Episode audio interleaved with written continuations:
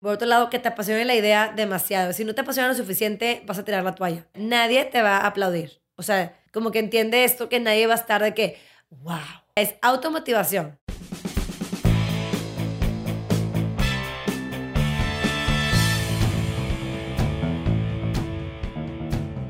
Bienvenidos a Crear o Morir, el podcast donde platicamos con personas que se han atrevido a crear su propia forma de ver el mundo.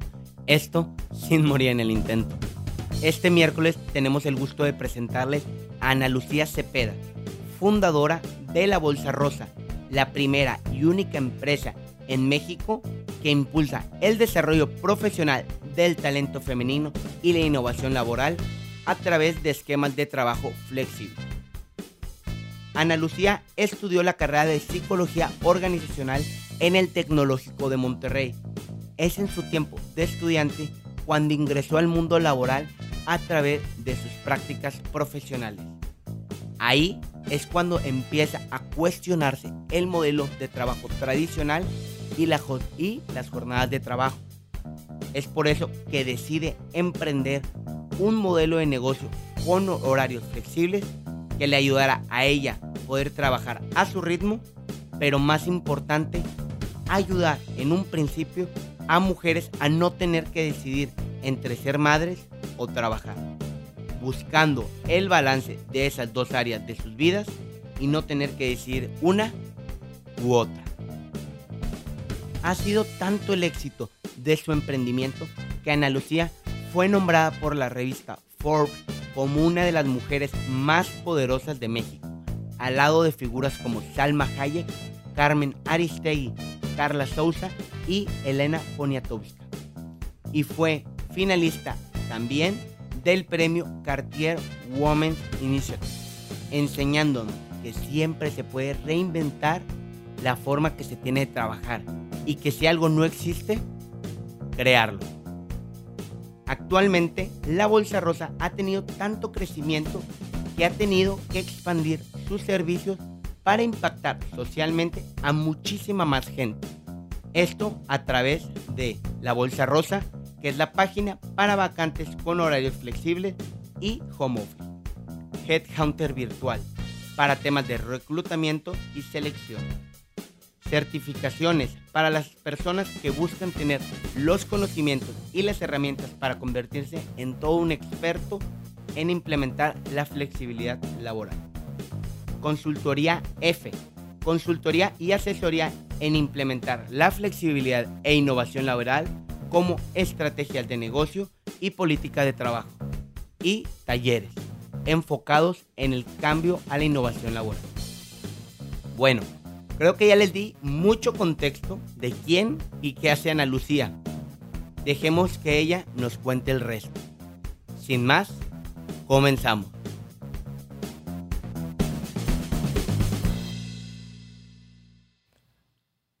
Anilú, muchas gracias por estar aquí. Primero que todo, quiero hacer énfasis que estoy muy contento que esta plática ya, ya, ya se haya podido hacer. Le doy gracias a Ceci Salazar, que fue la que nos contactó y ya sé que has tenido semanas muy complicadas. Ahorita estás con toda la certificación flexible que acaba de salir el 5 de agosto. Sí, el lunes. ¿Qué tal? ¿Cómo te está yendo? Primero que nada, Chema, gracias por invitarme. Me encanta platicar en podcast y compartir mensajes positivos y demás. Y gracias por este espacio que, que por fin lo pudimos llegar a concretar en las agendas. Sí, no, si era, si era por algo, oye, tú puedes hoy, no, no puedo, y tú mañana tampoco. Entonces, y como tiene, ahorita ya tienes tu, tu primer hijo. Sí, tiene un año cinco y acá entra Un año cinco. Entonces estás ahorita... En la etapa del kinder, ahorita lo digo a mi esposo y todo, sí. No, no creo que hayas podido dormir muy bien, ¿verdad? Ahorita. No, sí, ah, ya, ya, llevo tiempo durmiendo bien, gracias a Dios. Ah, Todos dormimos bien en casa. Sí. Muy bien. Oye, mucha gente eh, estuve investigando de ti y te tomaba como proactiva, responsable, emprendedora, pero me gustaría que Anilú nos dijera quién es. Pues mira, bueno, soy de, Monterrey, aquí nací, crecí, estudié todo, este, papá regio, esposo regio, todo. Y me considero una persona muy activa, o sea, de hecho me describen también mucho como intensa, como apasionada, intensa y muy activa, o sea, como muy determinada, muy activa. que no, no, puedo estar quieta y pues también muy extrovertida. O sea, me gusta estar con gente, no me gusta estar sola, como que busco siempre estar acompañada y demás. Y, y pues sí, o sea, que realmente me gusta que las cosas sucedan y me gusta buscar que todo lo que yo quiera que suceda, poderlo concretar. Qué fregón. Oye, Anilú, vamos desde el principio. Empezaste estudiando en el TEC de Monterrey en la licenciatura de Psicología Organizacional. Sí, LPO, Psicología Organizacional, que ahorita creo que ya le van a cambiar el nombre, ya evolucionó la carrera, pero empecé ahí, entré en el 2006 y me gradué en el 2010.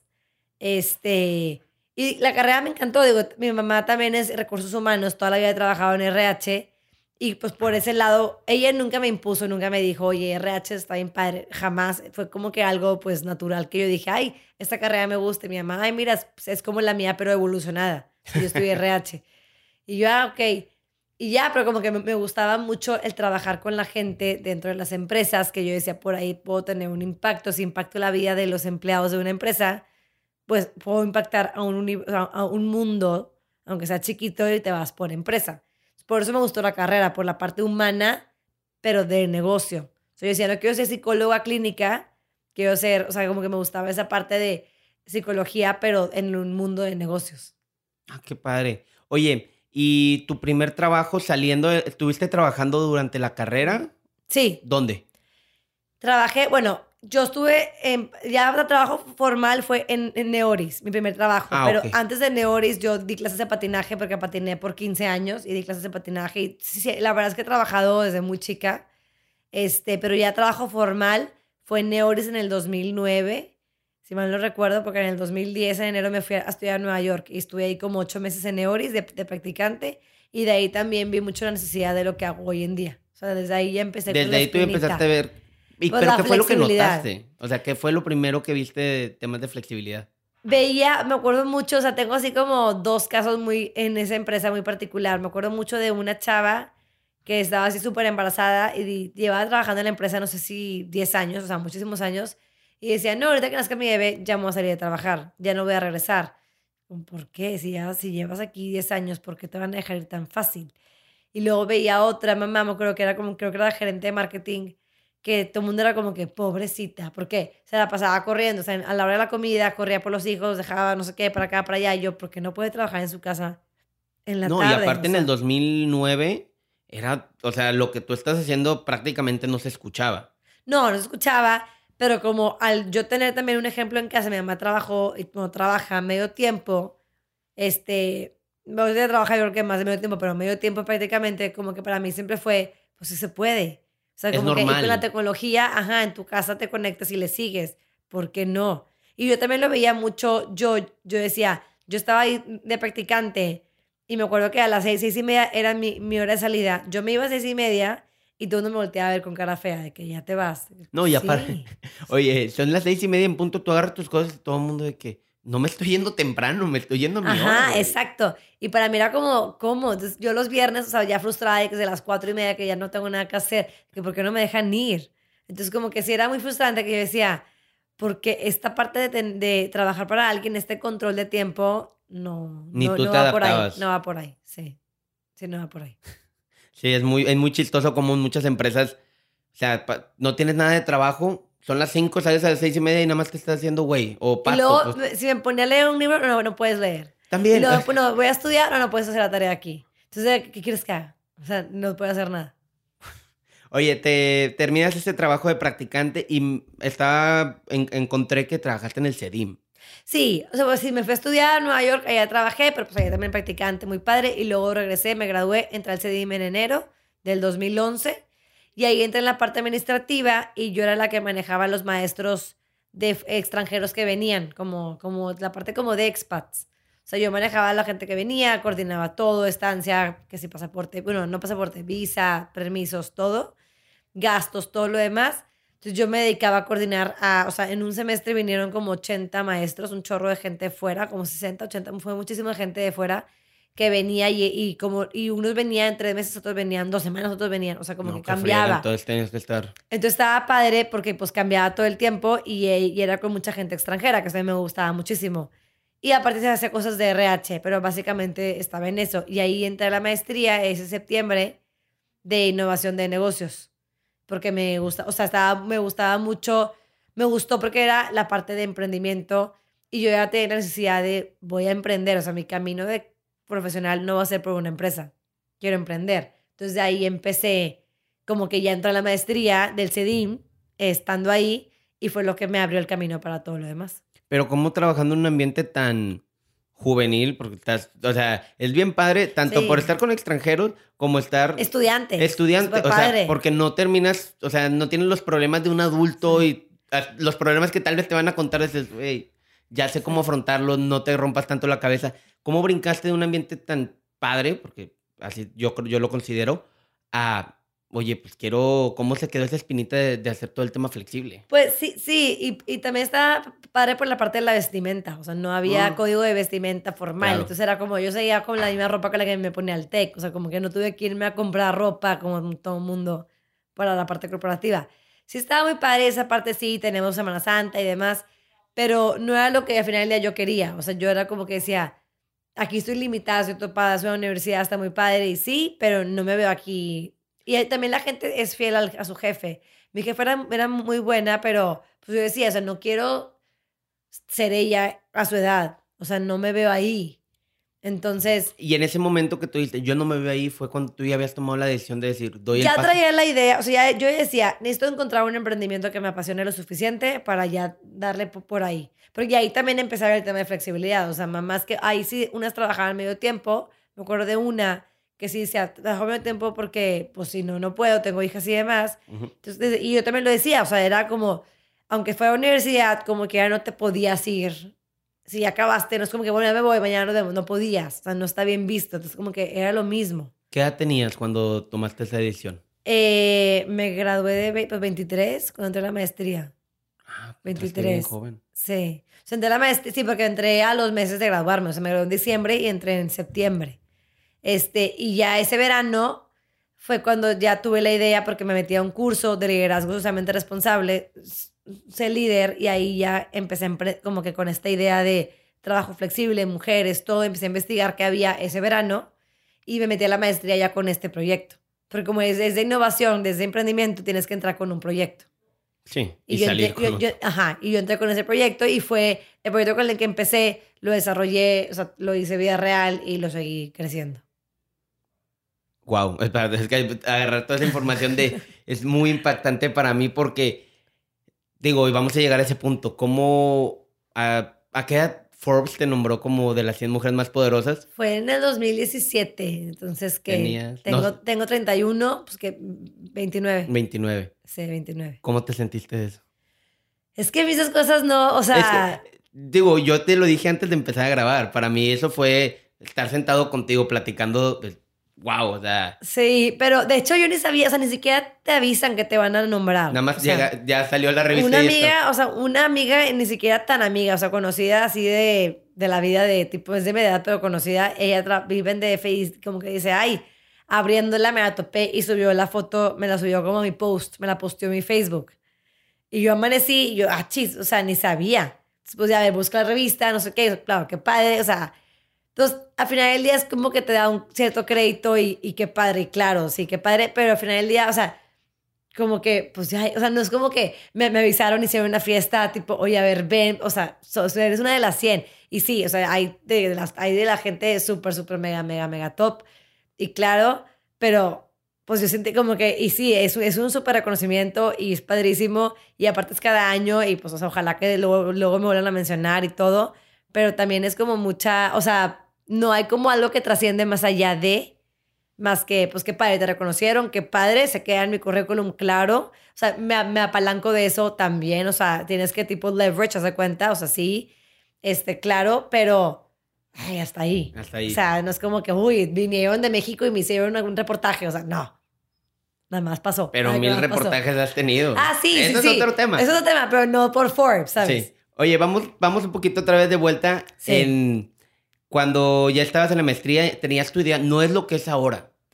Pues no, sí. O sea, es que sí, desde que entré yo decía, una plataforma que conecte a las mujeres eh, con empresas que ofrezcan empleos flexibles. Eso fue lo que yo llegué a pichar. O sea, decía, abrir el universo a las mujeres este, que, que quieran trabajar de manera flexible y abrir este universo de empleos flexibles dentro de las empresas para que conectar la oferta de valor con la demanda de las mujeres. Entonces, si yo fuese ese pitch, obviamente, pues ha ido cambiando el, el trasfondo y la forma y el cómo y todo y pues el- la cultura, pero era la- es la misma idea desde el principio. ¿Te topaste con...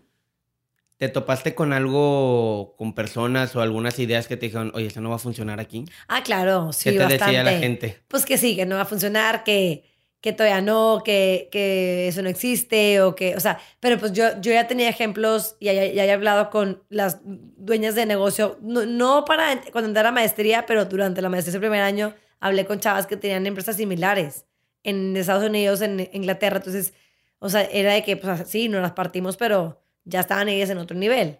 Entonces yo decía, para allá va el mercado, y para allá va el mercado, y para allá va el mercado, y quiero estar en tendencia, y qué más que ser una empresa que no compita. Yo decía, no quiero meterme en un negocio que competir por precio o por rapidez o por algo. Yo decía, un negocio como único, o sea, ser como el, el océano azul, o sea, no quiero tener a nadie alrededor de mí que yo me esté todo el tiempo agobiando. Por de su precio. precios y calidad y todo. Exacto. Sí, Yo, yo para mí era como yo que estaba creando, perdón, mi universo de, pues mi emprendimiento, mi universo, todo. O sea, como que sí, entonces yo decía, yo estoy luchando, o yo estoy nadando en mi océano azul, feliz. Bien padre, porque nadie me está no, no tengo los molestando. tiburones, exactamente. Sí, no, encontraste el hilo negro. Es- sí, pues digo, ya, o sea, lo encontré en el sentido de que lo adapté y lo traje a México, pero es algo que ya, no es- o sea, la flexibilidad no es como que, ay, o sea, desde hace muchos años se habla. De hecho, la primera empresa que empezó, que se llama Flex, no la primera empresa que empezó, pero la que tenía más tiempo en el mercado se llama Flex Jobs, que Flex Jobs es un portal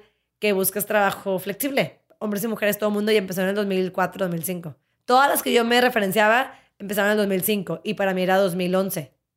Entonces ya tenían seis años de recorridos. Y yo apenas iba a empezar, hace cuenta. Oye, ¿y qué pasó con esa empresa? Sigue. Siguen, sí, siguen. Digo, no, sigue. O sea, no, el otro día que estaba haciendo un benchmark, o sea, que así, para un tema de un fondo, me metí mucho a investigar y ella tiene mucho sin, sin levantar capital o así, pero sigue. O sea, no le ha metido como que... El punch que... sí, como vez- otras que han levantado pues millones y millones de dólares. Ella no, pero en su, pero sigue, sigue. Digo, ahorita vamos a llegar a esta parte. La gente tal vez piense que tiempo flexible es, oye, trabaja cuatro o cinco horas y ya, vete a tu casa. Pero hay un trasfondo de toda tu idea. Hay una ética, hay valores y hay forma de adaptar a las empresas. No nada más decir, tales personas salen a las cuatro, salen a las cinco.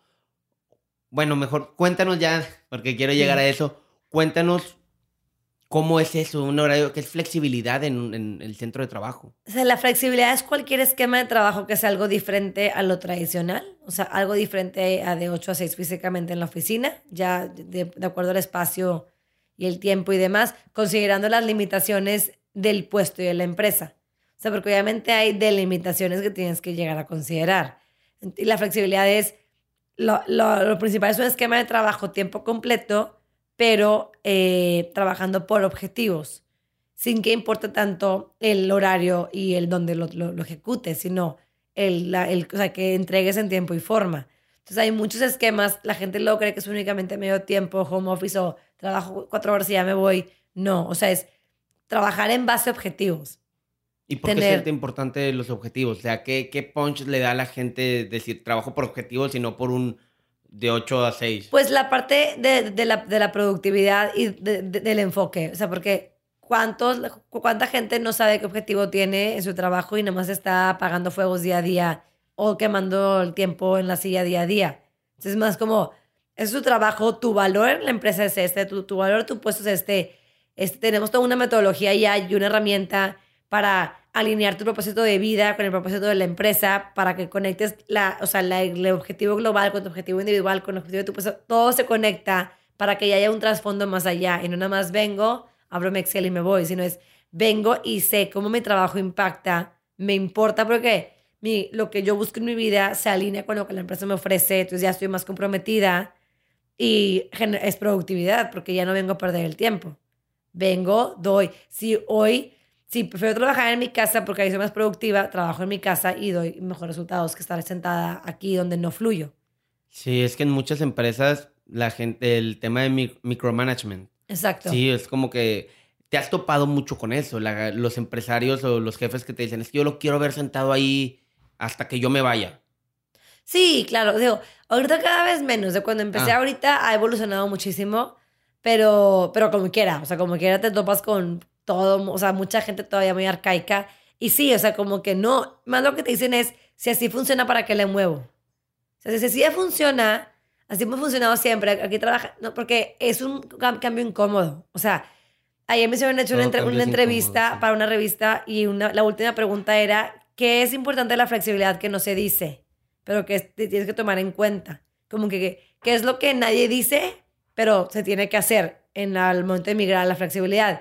Y es ese cambio incómodo. Es un cambio incómodo porque es un, a lo mejor te vas a dar cuenta como director que la gente te sobra o te falta o algo y es ponerte a escribir, o, sea, o que la persona también descifre de que mis funciones, mi objetivo de mi puesto, cómo lo entrego, tiempo, forma, o sea, yo tengo que entregar esto, esta hora así, de esta manera. O sea, como que toda esa parte, ese flujo, eso es lo que importa muchísimo, que, que, es, un, es, un, que es incómodo. Entonces, si es una parte incómoda un, un tiempo, porque es como, híjole, tengo que pensar, en vez de que tenerlos aquí y cuando yo quiera les hablo y ya están, no, tengo que ponerme a delinear objetivos de cada uno, bla, bla, bla, bla, bla. Y eso es lo que hace esta incomodidad, pero que es necesaria y que si lo haces, al corto plazo vas a ver resultados inmediatos, no a largo plazo. O sea, es inmediatamente el cambio. Wow. Y en tema de tú cuando llegas con un nuevo cliente, estos son mis resultados. ¿Cómo, qué porcentaje o cómo ha aumentado los números en tus otros clientes de decirle, mira, cómo esto ya implementé y les ha traído X? Esto. Es, eso, o sea, sí, es un proceso y tenemos con clientes que hemos trabajado con ellos varios años porque al final del día es un proyecto de años, porque no es como que de un día a otro ya eres flexible, sino es todo un proceso y te vas midiendo por unidades de negocio, de que esa unidad de negocio logró aumentar su rotación, digo, su, bajar su rotación tanto, aumentar la, retención tanto, aumentar la lealtad tanto, pero es un estudio de un, año de diferencia, o sea, con indicadores de antes y después. Y eso digo, ah, lo hemos llegado a lograr con proyectos que hemos generado en, en, los años y por eso lanzamos lo de experto flexible, porque es justo toda nuestra metodología que hacemos en consultoría. Ahora, en vez de que vayamos nosotros y te diga y te ayude y a ver y vámonos en el proceso, es tú puedes estudiar toda la metodología en línea e irla aplicando al mismo tiempo y adquirir todas las competencias necesarias para que te hagas un experto flexible. Y que tu RH o tu gerente o tu X o tú líder de negocio, director o, de una pyme, digas, ok, así sé cómo puedo implementar la flexibilidad, medirla, evaluarla, saber cómo funciona y tener resultados cuantificables a mediano y largo plazo. Madre. Es todo el tema. Todo un tema. Sí, es todo un tema complejo. ¿Así, te, así, lo pensaste o cuál fue la primera, cuando estabas haciendo tu idea y todavía lo presentabas como proyecto final en la maestría, así lo tenías en la maestría de cuenta que yo, yo presentaba lo que sigue, pero que ha evolucionado dos cosas. La bolsa de trabajo, o sea, la conexión de este universo, que se conectaran, que fue lo que lancé en vida real durante la maestría, y la consultoría. O sea, yo decía, tengo que educar al mercado para que tenga vacantes. Porque si no hay empresarios educados con la flexibilidad, no va a tener vacantes. Si tengo aquí millones de mujeres que quieren trabajar, qué padre, pero con, ¿de a dónde te mando? Era como que ese estiría floje. Y luego de ahí nació el servicio de Headhunter virtual, donde le hacemos todo al cliente, o sea, el cliente nos paga un mes de sueldo y le hacemos todo al cliente, pero publicamos todo en la misma bolsa nuestra. O sea, entonces usamos los mismos recursos nuestros y en una semana le entregamos unas una, tres finalistas, una terna de candidatas finalistas al cliente, hace cuenta. Y eso es todo remoto que, que lo hacemos y la consultoría siguió creciendo y pues agarrando más proyectos porque es algo de vender difícil y todo desarrollé, toda una metodología para aplicarla en cada empresa, que fuera como que una misma metodología, pero obviamente la forma es diferente porque cada una cambia por el tiempo, el, número de gente y demás. Y, y, esta fue la que dijimos, ¿cómo hacemos para que haya mucho más know-how? Porque el número uno de que la gente no tiene flexibilidad es por la, falta de, conocimiento, la, la, ignorancia de qué es flexibilidad, cómo lo implemento. Primero, y la educación, cómo un ejemplo, bueno, un ejemplo muy básico es, digamos, en mi caso, eh, mi madre me decía de que, oye, cambió la chapa de la casa. Y me decía, oye, es que se abre, le dijo, se abre el revés, me dijo, me has enseñado a mí, llevo 50 años, ya quemando la edad de mi mamá. Llevo 50 años abriendo la puerta de una forma y ahora vienes tú a decirme que ahora vas a hacerlo diferente. Exacto. ¿Cómo? También la educación a un líder, a un jefe. Claro, es todo un tema. Es el pilar para que todo funcione, porque si él, él no te dice no se hace o no lo quiere hacer, pues está muy canijo que... Exacto, y, hecho, y esto siempre tiene que partir del jefe, del líder principal, claro, o sea, es algo que decimos mucho, o sea, el líder tiene que estar convencido para que todo fluya, y lo que hicimos fue que la gente que se haga experto flexible, que se llegue a, hacer certificar, hicimos como el módulo 3, son cuatro módulos, el módulo 1 es como todo el tema de entendiendo en el futuro, o sea, el tema de tendencias, qué es lo que viene y cómo aplicarlo a tu empresa y saber de qué, qué está pasando en la parte de tendencias. El módulo 2 es toda la parte de diseñar tu modelo flexible, tu estructura, todo un diagnóstico y te llevamos de la mano con mil pasos. El módulo 3 es la parte de liderazgo, que es clave. Entonces, esta parte de liderazgo y luego también incluye cómo hacer la, la prueba piloto, el kickoff, todo y replicarlo. Y el módulo 4 es como evaluar todo tu modelo y e, evolucionarlo, porque no puede quedarse estático, es una evolución constante. Pero el módulo 3 dijimos, es bien importante la parte de liderazgo, que la gente se, sepa auto automedir también, o sea, que no dependas todo el tiempo de que, ah, no, no me lo pidió, no me importa, o no me dijo, no lo hago, no, sino soy responsable de mi puesto. Es que pasa muchísimo eso. Exacto, e, esta, este, hicimos como un extracto y sacamos una, una herramienta, se llama Life, o sea, de vida, padrísima, que esa la estamos vendiendo de manera individual a todos los colaboradores y líderes para que todos adopten esta metodología, porque trabajar flexible es, toda una, es, una, es una manera de vivir y de trabajar. No es como, bueno, o sea, así la vamos a hacer hoy y ya. No, es como tienes que asumirlo, adoptarlo, el yo como líder confiar, empoderarte, confiar y no estar encima, y tú como colaborador asumir responsabilidades de yo tengo que hacer esto, no, no porque me lo pidan, sino porque tengo que hacerlo y voy un paso adelante y puedo tomar decisiones y puedo hacer cosas. Entonces, todo un cambio cultural que llega también a partir mucho de tu propósito de vida, propósito de la empresa, alinearlo, tu meta global, de tu puesto, todo. Y por eso hicimos la parte de Life, que es como esta herramienta, es un taller con una herramienta para que los acompañes de vida, o sea, como que y puedan tener un liderazgo humano flexible por si cuando implementes la flexibilidad o al mismo tiempo, pues sí funcione. Y no nada más que el experto flexible diciendo, ya tengo todo mi modelo, pero nadie lo compra. Sí. Nadie está capacitado. Entonces ya te estamos ayudando para que se capaciten. Haz de cuenta. Sí, están haciendo todo, o sea, están todo, todo para que esto se llegue a ser posible. Bueno, ya se está haciendo. Sí. Eh, una persona tan experta en el tema laboral como tú, en cómo operan las empresas, ¿qué fue lo con lo primero que te topaste? Indicadores de que más te dijiste, güey, esto tiene que estar ya. Mm, la parte, bueno, desde, cuando empecé con la parte de, mujeres como tal, o sea, la estadística del INEGI es que 6 de cada 10 mujeres dejan de trabajar cuando tienen su primer hijo. Y cuando tienen el segundo aumenta a 8 de cada 10. O sea, ahí fue cuando dije, estás perdiendo toda la... Y las mujeres tienen más estudios de que los hombres en licenciatura y en maestrías. Estás perdiendo toda la inversión en la educación todo el esfuerzo que y se lo está perdiendo por la maternidad, pero por no tener un esquema de trabajo que pueda combinarlo. O sea, eso fue como que lo que dije, todo lo que se pierde de potencial y todo lo que se desperdicia en recursos intelectuales. Y siento que te pegó más a ti porque en tu, tú nunca lo viste en tu casa. Siempre veías que tu, madre estaba en, trabajaba, trabajaba siempre. Y en alguna entrevista escuché que habías dicho que es que yo pensaba que así era el mercado laboral cuando... Así, cuando eras mamá, de que, ah, medio tiempo. O sea, como que eres mamá, medio tiempo. Y, no, entonces yo decía, ¿cómo? O sea, ¿cómo, se queda todo ese, ese potencial desperdiciado? Y pues por eso no hay equidad, por eso, no, por eso las mujeres no suben, es todo un tema. Entonces de ahí también fue como el foco que yo quise atender. Por eso fue el tema de que, bueno, vamos a crear esta cultura. Este, y ese, y la verdad también, o sea, el bienestar, porque al final del día es para hombres y mujeres, la flexibilidad es para hombres y mujeres, porque también el hombre quiere estar más en casa, más presente. Entonces, ¿cómo fomentas una mejor calidad de vida y un mejor bienestar? O sea, que agobiante vida el trabajar de 8 a 8 y mucha gente está así, no ve a sus hijos y es un estrés. Más tráfico, más todo. Entonces, como que decía, yo no quiero trabajar en ninguna empresa así, voy a crear mi empresa que lo fomente y aparte que internamente lo vivamos. Eh, y está muy, está muy padre tu idea de no me voy a acoplar al mercado laboral, sino voy a hacer que se acople el mercado laboral a mí o yo hacer algo que me, primero, que pues, va a tener una buena economía estable, yo propio, pero al mismo tiempo que sea un trabajo que yo quiera hacerlo de tal forma. Exacto. Que tú es lo que hiciste. Exacto, o sea, como que internamente yo dije, yo tengo que poder trabajar con mi laptop siempre, poderme llegar a, a mover siempre, o sea, nunca atarme a algo y no atarme tampoco a una oficina así, una maquila de producción, porque dije, yo no quiero tener costos fijos tan altos. Mi laptop es mi, mi herramienta principal y todo el mundo sabe que mi laptop y mi celular es de que nadie lo puede tocar, o sea, Tanto. ni mi hijo, ni- o sea, digo, a mi hijo sí le he puesto mi celular te que tantito o así, pero si es como... Viéndolo de que. Sí, viéndolo, claro, claro, porque no, no, le tengo a él así como que el iPad, no, no, él no tiene eso, no tengo así como que un, a- un aparato para que él use y lo pueda tirar y no pase nada, no hay.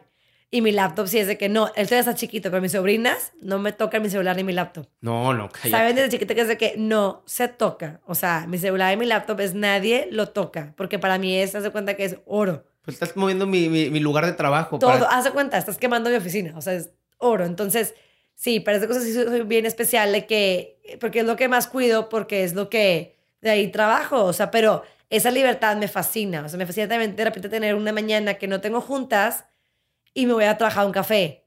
Para mí es delicioso, o sea, irme a trabajar un café, cambiar el aire, pedir desayunar rico, sola, me concentro bastante bien y luego ya, o sea, y luego ya sigo mi, mi vida, ¿no? Pero qué, qué importante, qué chingón la palabra, de eso es lo que tú querías para tu vida y estás ayudando a más mujeres y hombres, porque es también el, el- el propósito, para que también puedan vivir eso de, oye, puedo irme a trabajar a un café, puedo trabajar desde casa, forma remota. Exacto. ¿Por qué? Porque te estoy dando calidad de vida, que es lo más importante. Exacto, y, y que tengas tú el- control de tu tiempo. O sea, a mí lo que más me estresaba cuando trabajaba en empresas era la falta de control de mi tiempo.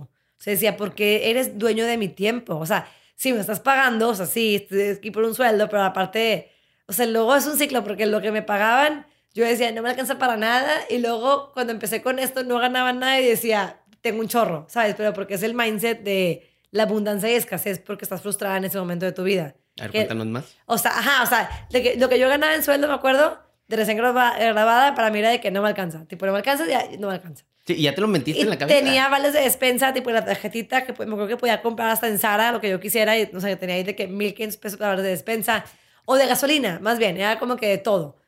Y tenía el fondo de ahorro y así, pero para era, y yo, yo creo que con mi papá, yo era de que papá, es que no me alcanza, y mi papá de que, pues, ¿qué hago? O sea, sorry, ya estoy graduada. Y luego ya cuando dejé, eh, dejé de estar en el CEDIM y yo to- toda la vida, bueno, no toda la vida, llevo años que ya no, pero maquillé por muchos años. Era como mi sustento, o sea, el maquillaje, porque Cuando es cash estabas, flow. cuando empezabas con la. Vida sí, mujer. comenzaba con vida mujer, o sea, como que yo maquillaba desde antes de que trabajase que trabajaba en CEDIM. Ya maquillaba, pero empecé a maquillar muchísimo más cuando ya me salí del CEDIM, porque dije, tengo que tener un ingreso. Y con lo poquito mucho que ganaba de maquillaje, hacía maravillas. O sea, me alcanzaba y el dinero me rendía el triple. Y tenías menos. no Tenía tenías nada. Y luego, no- prestaciones como allá. Nada. Y no me pagué un sueldo en Bolsa Rosa por muchos años hasta que entré una inversión. O sea, y era como, no importa. O sea, como que yo sentía que tenía mucho. Pero es porque estaba haciendo lo que te me gusta. Entonces me acuerdo que obviamente cambié el estilo de vida de que no me iba a comprar ropa cada rato, no, no sé qué, pues claro. Y, y tus vueltas, también lo de la gasolina, Sí. decías, no, sí, Trabajaba en mi casa, me ahorraba mucha gasolina, o sea, todo eso claro, este, que ayudó muchísimo, pero, pero, o sea, sí fue cambiar como cosas así de, pero tampoco es como que, digo, sí es sacrificar, me sacrifiqué con mis amigas un viaje que dije, pues no voy a ir porque no tengo dinero, pero no me dolía, era como, no voy a ir porque no tengo dinero, pero no me importa, porque el día de mañana voy a tener más y ya, o sea, como que estoy haciendo lo que me gusta, o sea, sí, sí sacrifiqué cosas, pero nada que yo lo viera como sacrificio mortal, o sea, era como, pues, fue mi decisión. es tu decisión ni más porque estabas con tu empresa, bebé, que le estabas creciendo. Estabas diciendo ahorita algo muy importante, no te pagaste un sueldo en mucho tiempo en Bolsa Sí. Rosa. Sí, no. Mucha gente piensa o puede creer que empieces un negocio y... no me pagué. No me pagué por como dos años a mínimo. O sea, hasta el 2015 que entró una, la primera inversión grande, este, me pude poner un sueldo. Por un sueldo menos de lo que ganaba. Yo creo que no, yo creo que igual de lo que ganaba en la primera empresa. O sea, lo que ganaba recién graduada ya libres era lo que me pagaba libres años después ya con mi empresa. Y era únicamente, era como un sueldo significativo. ¿no? Significativo, claro. Sí. Era como que ya está bueno, pero ¿Y cómo sobrevivías? O sea, sé que Porque por el también maquillaba. O Y- sea, y hace, hacías hace mala- maravillas, hace maravillas. Es que es lo que la- quiero que también la gente se Y me lleve. casé, me casé sin un sueldo fijo. Ay, canijo. Me casé, sí, mi esposo también es emprendedor, es arquitecto. Y la verdad es que nos casamos jóvenes, normal. Yo tenía 25 y él tenía 28. Yo cumplía ese año 26 y el 29. Este, ambos emprendedores, tipo súper inestables, los dos. Yo, cero sueldo fijo, o sea, yo vivía de maquillaje. Y me acuerdo que yo era de que, híjole, tengo un viaje de despedida, necesito dinero. Oigan, ¿quién quiere un curso de maquillaje? Y tipo, juntaba 10, cobraba y ya, de que, uff, vámonos, tipo así. Así, así, pero para mí era feliz, de que bruto. O sea, porque mis papás no me apoyaban tampoco. Era como que tienes nuestra casa y todo, pero pues hasta ahí. Mi mamá sí era como que, mijita, de que no sufras. Me daba de que para gasolina o para algo me daba, pero mínimo, ¿no? Y mi papá era de que no, pues sorry, o sea, es tu decisión, bye. Aparte, él falleció muy al principio del camino. O sea, él falleció en el 2012. 2012 falleció. Y yo apenas era cuando iba a lanzar la página de Vida Mujer. Yo, yo ya estaba operando, o sea, ya tenía clientes. Así un, un cliente, dos. Y él, falle, él fallece y todavía ni siquiera lanzaba la página como tal de Vida Mujer. O sea, ya tenía la idea, él ya sabía como que, ah, estás haciendo esto. Que para el Headhunter de mujeres. Él me decía, Headhunter de mujeres, pero para empleos flexibles. Ah, qué padre. O sea, como que padre. Ajá, qué padre. entendía porque toda la vida trabajó. Entendía el concepto, pero hasta ahí. ajá, fue como muy al principio. Entonces, pues era más ya luego con mi mamá, de que mi mamá era que pues puedes vivir aquí, pero pues hasta ahí. Y me casé al año y cachito después de que mi papá falleció. Entonces, pues me casé todavía súper inestable, pero fue una decisión de los dos. Fue como que o es ahorita así. O nunca. O, o sea, hasta que estemos bien, pues hasta ahorita, ¿sabes? De que, o sea, no, y de hecho, mañana, mañana cumplo de casada seis años. En los primeros años sí fue difícil porque pues económicamente es muy difícil cuando no tienes dinero, una pareja es mucho estrés. O sea, sí era como un estrés de que... Entonces yo tenía que maquillar para tener dinero. Y, o sea, él también trabajaba y, y, también, pero o sea, él también era por proyecto y no, todavía no estaba estable y así. Entonces era como que un estrés y afloje. También comíamos con nuestros papás todo el tiempo. O sea, no comíamos en la casa, me alejaba ir al súper, cosas así. Pero que ahorita digo, ay, qué bueno porque si no me hubiera casado mil después. Entonces, y eso ya ayudó, bueno, total, y hasta el 2015, yo me casé en 2000, 2000 en, en, el 13, y hasta el 2015 fue cuando, o sea, año y medio después, se cuenta, fue cuando ya entró la primera inversión, que me pagué en sueldo, que para mí era tipo millonario. Porque, pues no, sea, ya pues tenía de, algo no fijo. Tener na, de tener nada fijo. De tener nada fijo, ah, ajá. tener algo fijo, Exacto. claro. Y fuimos ambos creciendo, o sea, mi esposo también creciendo, gracias a Dios ahorita también ya va mucho, va muy bien y todo. Y yo también cuando levanté capital después con INADEM, pude aumentarme mi sueldo, hasta el 2017. O sea, en el 2016, diciembre, me dicen, si te vamos a INADEM, entró en el 2017 esa inversión. Bruto. Y yo dije, lo primero que vamos a hacer es subir mi sueldo. Sí, o sea, fue ya. tipo, a mi socio financiero fue tipo, mi sueldo se sube ahorita a esto. Que tampoco era así como que tanto, pero era como que ya, mucho más, que mínimo más, un poquito más del doble. Este, y, y ya, y, y, ellos de que no, sí está bien. Y yo, no, no, no, sí. O sea, yo ya levanté más capital, este, mínimo. Ya necesito un aumento. Exacto, exacto, claro. O sea, y me acuerdo que un aguinaldo, si fue de que me van a pagar, me voy a pagar un Te mes de aguinaldo. O sea, claro, de que un mes de aguinaldo no me importa. O sea, de que yo sé que sí está bien. Y ya. Y ya, y luego ya entró Sofía en el 2016, luego se hizo socia, de hecho acaba ahorita de, de, De pasar. pasar. Este, y ya, y, o sea, fue creciendo Headhunter. Y sí hemos levantado, pues tenido recursos como INADEM, que nos ayudó mucho, y luego lo de Cartier, o sea, como que esos tipos de, recursos que te ayudan porque aparte no tenemos que dar acciones. Y ahorita estamos en un proceso con un fondo que si Dios quiere se cierra ya este mes, en septiembre, este, para que ya entre una cantidad más fuerte y ya tener también ese otro respaldo. Pero ahí sí, sí vamos a dar acciones, pero ya es con una estrategia mucho más grande. Y es Ah, claro muy que te bien. las doy porque pues vamos a crecer mucho más. Y es lo que importa. Te Es digo, para que que, importa. más, para impactar más, para impactar más gente. Exacto, sí, claro. Y sobre todo para la, como ya tenemos cada vez más servicios en línea, pues tengo que crecer en línea. Sí. Y puedo llegar a cualquier parte. No, sí.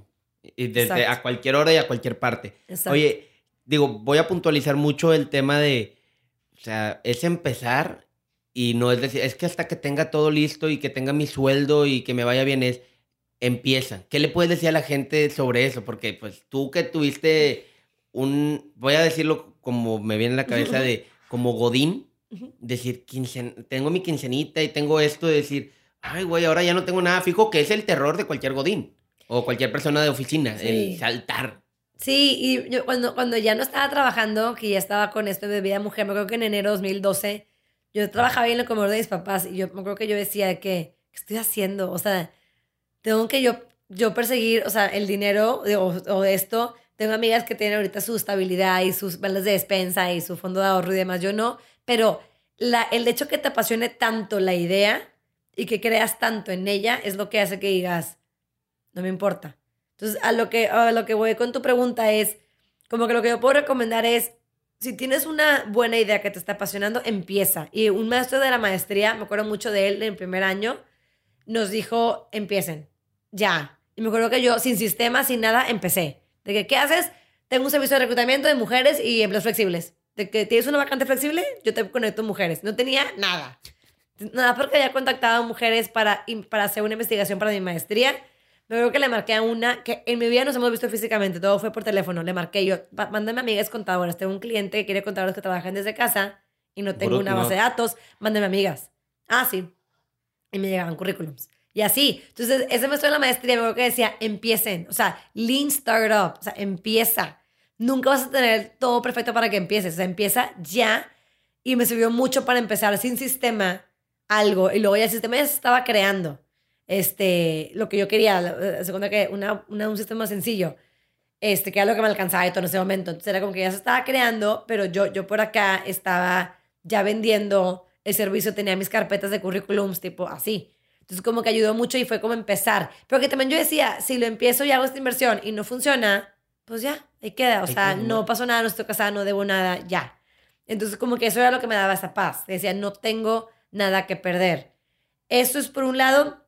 Y por otro lado, que te apasione la idea demasiado. Si no te apasiona lo suficiente, vas a tirar la toalla. Nadie te va a aplaudir. O sea, como que entiende esto, que nadie va a estar de que, wow. O sea, nadie. Es automotivación digo, te puedes quedar aquí, trabaja aquí, qué padre, te apoyamos, emprende, pero no esperes que estemos encima de ti o alguien tipo, bravo, bravo, o sea, me dijo, no, y yo, yo no soy alguien que requiera ese aplauso, o sea, no lo, hay gente que necesita ese reconocimiento todo el tiempo, yo no soy así. Te me ojo porque así me, llegaban a formar, de que nadie te va a aplaudir, ¿sabes? De que dale, no sé. Yo no soy así, pero eso es algo que, que me metí mucho en la cabeza de, si, si yo lo, o sea, si lo quiero tanto es porque yo lo quiero. Nadie me va a decir que lo quiera o nadie me va a empujar a hacerlo. Tengo que quererlo demasiado para que todo lo demás no pesa. De hecho, hay una frase que dice, si llega a pesar, no, no, ¿cómo es? Ay, eso me olvidó. Si pesa, no pesa. O sea, si te pesa, lo que vas a hacer es porque no pesa. Entonces, cuando no te pesa, es porque tiene un gran peso en tu vida. ¿Sabes cómo es al revés? Sí, claro. Si, pesa, es como yo. Si te agobia tanto, es porque es, no ejemplo, es como Es como ahorita digo, hago de mamás, de que dejar a mi hijo en el kinder. No me pesa dejarlo porque él está feliz y estoy feliz. Si me, pesara, o sea, si me empezara a dejarlo porque mi trabajo no soy feliz, entonces ya mi trabajo, o sea, ya no pesa. O sea, no es de importancia suficiente para dejar a mi hijo allá y estar acá feliz. Estamos, yo estoy agobiada y pues no voy a estar bien y él no va a estar bien. Exacto. Pero si no me pesa, o sea, si me encanta mi trabajo, entonces no me pesa dejarlo. Y, así. Oye, eh, también quisiera que la gente escuchara, digo, muchos van a empezar, está dando trabajos flexibles. No, tu equipo de trabajo, como tú estás diciendo, tienes juntas semanales en equipos, pero en sí ustedes cada cuándo. O sea, sí, interesante. O sea, tenemos juntas eh, muchas remotas, o sea, tenemos eh, juntas de control. O sea, cada equipo tiene como sus juntas de control de manera remota semanal y tenemos una mensual de todo el equipo. Este, y, y, pero tenemos control, o sea, todas sabemos que tenemos que hacer de manera diaria. O sea, yo puedo te pedir un reporte de algo, de algo que se tuvo que haber hecho ayer y me lo pueden mandar ahorita. O sea, todas saben qué tienen que hacer. Y lo que hemos hecho es construir un equipo de liderazgo muy fuerte y que lo pudimos atraer por la flexibilidad. O sea, yo pude atraer a, gente mucho mejor que yo, que tenía experiencia mil más que yo, más grande que yo, o sea, todo. De hecho, todos los líderes de la empresa, que somos seis, son más grandes que yo. Los cinco, o sea, yo ah, soy la, Sí, ajá. Todos son, todos son más grandes que yo. Y, y ellos, digo, poco, poco más grandes que yo, ¿verdad? Pero, pero ellos tienen mucha más experiencia. Entonces, el poder tener esa flexibilidad fue lo que los pudo traer aquí y darles ese empoderamiento de que tú eres la mejor en esto, dale. Entonces, cada quien, ajá, cada quien desarrolló su, su, su rol, su todo, y ahora pues ya muchos, digo, hay mucho equipo ya, entonces como cada quien tiene un rol que empodera a su equipo y cada persona es responsable de su puesto. Entonces yo como líder no tengo que estar con cada una haciéndole la tarea, sino es tú misma, tú haces tu tarea y nada más me entregas tu resultado. Y todo es así. Bueno, y todos también hay hombres, programadores y demás. Eh, me hace este súper cool, interesante porque digo, yo personalmente y viéndolo de todo, en retrospectiva de todo lo que me ha tocado, ese buscar, eh, muchas veces empoder, el empoderamiento es, no quiere serlo porque es muy celoso. O ¿A, qué me... Ah, sí, y es un tema. A mí me costó mucho también el aprender a, a, delegar. O sea, cuando entró Sofía, ella entró para abrir toda la parte de Headhunter virtual. Súper bien, la creció, entró gente, todo bruto, y yo seguía mucho con, consultoría. Y pedía ayuda, pero yo seguía con consultoría como que no lo soltaba, porque era como yo con clientes y pues mi cabeza, o sea, mi cabeza era consultoría, o sea, yo tenía todo aquí. Y tenía un proceso, pero pues la PowerPoint, ¿verdad? O sea, no tenía así como que todo. Entonces para era como de, ¿cómo? O sea, ¿cómo te voy a decir a alguien, cómo lo voy a, delegar? Todo está en mi cabeza. Por Sofía, gracias a ella, me empujó mucho a delega, delega, delega, desarrolla, delega, delega. Entonces ya empecé como que, a ver, vamos a mapear mi proceso, capacitar a alguien más, que alguien más se pegue conmigo, que aprenda. Y luego ahorita ya, todavía me cuesta delegar, pero ya estoy mucho más acostumbrada a delegar, porque ya ahorita mi tiempo lo uso para lo que es importante para la empresa de crear valor y es lo que me gusta hacer. Entonces es algo que ella me ayudó mucho, que se lo agradezco, se lo reconozco bastante. Y es igual con todos los líderes. O sea, también les hemos enseñado a delega. Delega, delega, delega, delega, delega. O sea, y no es mala onda mala de que delega y no hagas nada. No, delega porque vas a tener más chamba tú. Más chamba que importa que me dé más valor a mí. No porque vete a tu casa y duérmete, sino para que tu cabeza funcione, para cosas que yo quiero que, que funcione, porque tú eres la de la líder. O sea, entonces como que es como tu cabeza va a fluir mejor, pues debo a quitar cosas operativas. Sí, para que no, no, no la palabra trascienda, sino enfócate en otras cosas. Exacto. No que sean más importantes, únicamente que si eso ya se maneja, ya sabes controlarlo y ya, ya dejaste a alguien que te pueda ayudar. Exactamente, exactamente. ¿Te parece que pasemos a la siguiente parte? Sí. Sé que tenemos el tiempo medido y tienes una junta. Estamos bien, estamos bien. Eh, preguntas y respuestas. Va, va. Eh, te las voy a hacer y contesta lo que tú pienses, es libre. Ok. ¿Cuál ha sido el peor consejo que has escuchado? El peor fue este, cuando yo le dije a un maestro mío, le dije, quiero trabajar de 8 a 3, yo no quiero trabajar más, más que de 8 a 3, dije, es mi trabajo ideal. Y me contestó, no existe, tienes que llegar a casa con un millonario. Y yo así de que no, pues ya tenía novio, mi ahora esposo, yo no, pues no, no. no se va a armar ahí, no, no, no va, se va a armar, no se va a armar. Sí, de que yo, ¿qué hago? Cambio de novio, busco un millonario, ¿qué hago? Y, yo me acuerdo que yo así me quedé así con cara de que, ¿what? O sea, ¿qué, me, qué me estás diciendo? Este, y ya, pero la verdad lo borré, así como lo dijo, lo borré. Este, ese, o sea, ese fue así como que un consejo de que estoy millonario. Y otro que me tocó con Vida Mujer cuando lo presenté ante una incubadora de negocios, lo de Vida Mujer, me dijeron no tiene nada innovador, no tiene nada de diferencia, vete de aquí. De que, ah, ok, gracias, bye. Qué padre que tú, digo, de ese consejo, porque me ha tocado escucharlo de la gente que hemos entrevistado, es el, el tema de que siempre les batean las ideas, pero tú te aferras tanto a tu idea y es eso, aférrate. O sea, aférrate, es lo que es la, la pasión, de que te tiene que gustar tanto y creer, tú dices creer en tu idea tanto para que no te muevan de tu eje. ¿Y has visto ese maestro otra vez? Ah, claro, sí. ¿Y qué, ¿y qué te dijo? Pues nada, nada, de que, ay, qué padre, wow, es súper orgullo, y es que sí, sí, sí. Saludos. Sí, saludos. O X. No, X digo bien, pero, pero sí, sí, sí fue así como que nunca le digas eso a alguien. O sea, sí, de que. Pero la verdad, él no lo hacía con mala intención. O sea, él lo hizo así como que, pues no existe. O sea, o ser, o que yo le decía, no voy a ser maestra. Digo, no, no por, no, es un buen, muy buen trabajo, hizo un excelente trabajo y lo admiro muchísimo, pero dije, yo no quiero ser maestra. Entonces, pero quiero trabajar. Entonces yo decía, de, de 8 a 2 8 ya, o sea, bruto, ya, tipo efectiva, soy productiva, yo soy super morning person, ya. Yo le decía, máximo 8 a 3, tipo, daily 8 a 3 y ya tengo mi vida en la tarde. Y el de que eso no existe, o sea, no se puede. Pero no es culpa de él, sino que pues no. es, es, lo que él vio. La gente ves por creencia y valores. Exacto, exacto. Ya fue tipo, ah, ok, pero nunca se me va a olvidar, nunca. Oye, ¿qué frase dice la gente por convivir que tú no compartas y por qué? Por ejemplo, he escuchado, digo, en, mi caso es eh, chamba el chamba, o no es, o no es trabajo si no, si, no, le chingas.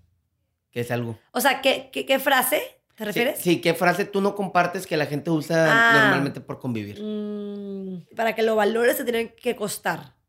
O sea, para que lo valores como que sí se tiene que haber costado. Cuando algo lo, lo das sin que le costó a la persona o a ti, no lo valores igual, porque no te costó. Y eso cuesta con los hijos, con todo, como que darles algo que les cueste para que valoren lo que tienen. Pero de la manera tipo viceversa, de que, que no comparto, me agarraste en curva. Ahorita pienso. Ahorita y regresamos a eso. Va. Si pudieras darle un consejo a Ana Lucía cuando estaba haciendo la maestría de lo que le depararía en su vida laboral, ¿qué le dirías? La maestría o hasta la carrera. Este, lo que me depararía, pues le diría de que te espera una gran aventura enfrente este, y no, no desistas. O sea, como que vas a tener muchos momentos de querer tirar la toalla, pero sigue adelante. ¿Cuál es el momento para ti que dijiste, chingados, ya, aquí? Ha habido varios, es mucho, o sea, siempre es normal, es como un ciclo de que ahorita estoy en mi semana down y es como, vamos a vivirla y luego ya, otra vez. Muchos, o sea, hace, cuando, cuando ganaba mi primer sueldo, que era una miseria, yo ya no podía más, me acuerdo que estaba en noviembre, estaba en el Link Monterrey 2016 con una amiga este, en el link y me acuerdo que yo empecé con ella a, llorar de que yo ya no puedo más porque no me alcanza, o sea, ya llega un punto donde tipo estoy desesperada, o sea, no puedo hacer nada. Y así yo tipo llorando con ella de que yo un mes más así, o sea, ya no puedo. Y a las semanas me llega la invitación de Cartier y a la semana me llega la aprobación de INADEM. Y fue tipo, no manches, o sea, pues fue tipo, mi sueldo se sube ahorita, no me importa. Pero fue porque ya llevaba dos años así. Entonces ya, ya era demasiado. Y también el maquillar, ya estaba cansada. O sea, era todo el día trabajaba, trabajaba de lunes a sábado. Todos los días trabajaba. Entonces como que era de que ya. Entonces como que llega un punto donde ya me estaba cansando yo mucho y ya estaba como que llegando a mi límite. Y ahí sí fue mi peor momento que dije, ya no puedo. Y yo sabía dentro de mí que no iba a tirar la toalla. O sea, yo sabía que no iba a tirar la toalla porque ya, ya estaba Sofía, ya había más equipo. O sea, ya estaba todo marchando más. Yo decía, eso tiene que eh, pues, despegar. Pero personalmente yo estaba hecha tipo mal ese mes de que ya no puedo. Y no, no lo compartía con el equipo porque pues era algo como de, es, es un sentimiento de emprendedor, o sea, como muy, muy solo. Y esta amiga se lo compartí, me acuerdo, y me escuchó, pero pues ella no podía hacer nada, ¿verdad? Pero yo me acuerdo que estaba así. Y luego me acuerdo que fui a otro evento esa semana y me encontré a otra amiga de mi carrera de que va súper bien y wow. Y yo con la lágrima de si que... supieras. Ya no Y sí, sí le dije, ya, ya no puedo. O sea, le dije, ya no puedo, tipo yo no puedo, o sea, ahí con ella no, no lloré, pero como que sí, tipo la lágrima de que yo ya no puedo, o sea, tú no sabes, tipo, y sí, como que sí le transmití de que yo, es que estoy, tipo, ya no puedo, y ella como que nada más de que, ok, okay. O sea, ajá, ¿qué hago? Este, pero le diría esto, o sea, como, él viene momentos muy duros, pero vale la pena y sigue. ¿Libro o película favorita? Mi libro favorito es Los Cuatro Acuerdos. Este, son acuerdos que pues, siempre los traigo en mi mente este, que son el de habla de manera impecable, no te tomes nada de manera personal, no hagas suposiciones y da siempre lo mejor de ti, o sea, da tu 100 en todo. Excelente. Oye, ya nos contaste de un consejo que te darías a ti misma, pero ahora quiero, y ya para cerrar, un consejo que le darías a la gente que nos está escuchando para que están emprendiendo o que apenas van a empezar un emprendimiento que empieza, o sea, deja de pensar y trabaja, o sea, y actúa. Como que a mí, sí, como que deja de pensarle tanto, simplemente lean startup, o sea, ten un producto así, el minimum viable product, o sea, de que lo más que, lo que tú ya puedas lanzar al mercado, empiezas. Si no tienes todo lo que quieres de sistemas, no importa, sé tú el sistema. A mí me recomendaron, fue el mejor consejo que me dijeron, es primero sé tú el sistema, haz uno sencillo, pero sé tú el sistema antes de invertir todo en tecnología. Porque yo decía, quiero un sistema wow. Y no, o sea, primero sé tú, pruébalo tú, conoce tu mercado, tu cliente, tu usuario, todo, pero empieza, conócelo y luego vas construyendo todo un sistema y toda una empresa alrededor de algo que ya probaste que así funciona.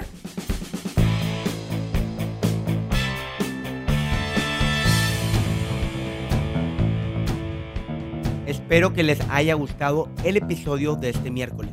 Si fue así, dense una vuelta por el Facebook, el Instagram, la página oficial y el canal de YouTube de La Bolsa Rosa. Se los estaremos dejando en la descripción del episodio. Ahí podrán encontrar información muy relevante sobre la flexibilidad laboral, su bolsa de trabajo y todos los servicios que te pueden brindar. No olviden también seguirnos en nuestras cuentas de Facebook e Instagram que son Crear o Morir Podcast.